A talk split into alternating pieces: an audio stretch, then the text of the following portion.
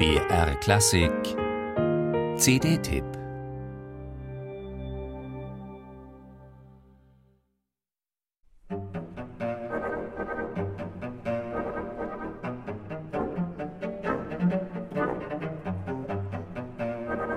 Spielerisch beginnt das erste Cellokonzert von Dmitri Schostakowitsch.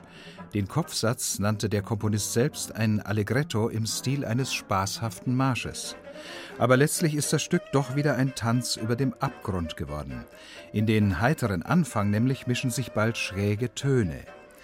Die für Schostakowitsch so typische Doppelbödigkeit lotet Elissa Weilerstein gekonnt aus.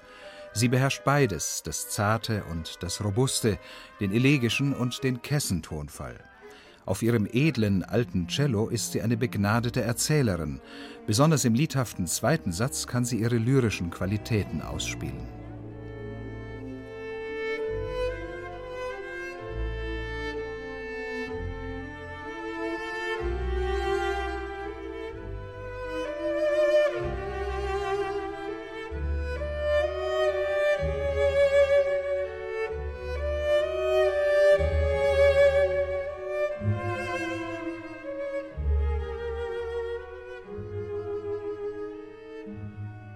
Jüdische Volksmusik, Maler und Exotik, all das findet man im ersten Cellokonzert von 1959, das die gelöste Atmosphäre der Tauwetterperiode nach Stalins Tod spiegelt.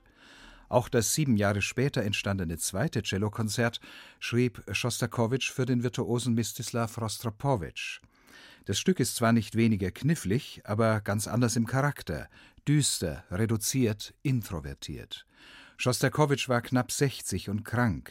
Mit fahlen Tönen unterstreicht Alissa Weilerstein die brütende Stimmung dieses Spätwerks.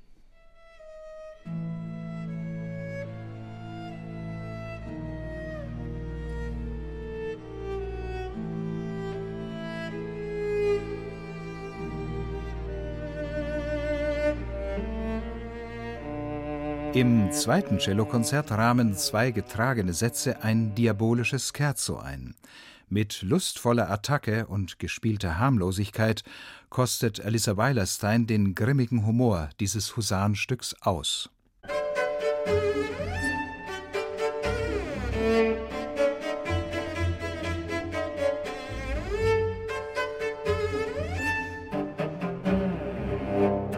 Im Finale dieses tiefgründigen Werks gibt es immer wieder kleine tonale Inseln, Momente von unwirklicher Schönheit, Ausdruck der Sehnsucht des illusionslosen Komponisten nach einer verlorenen Welt.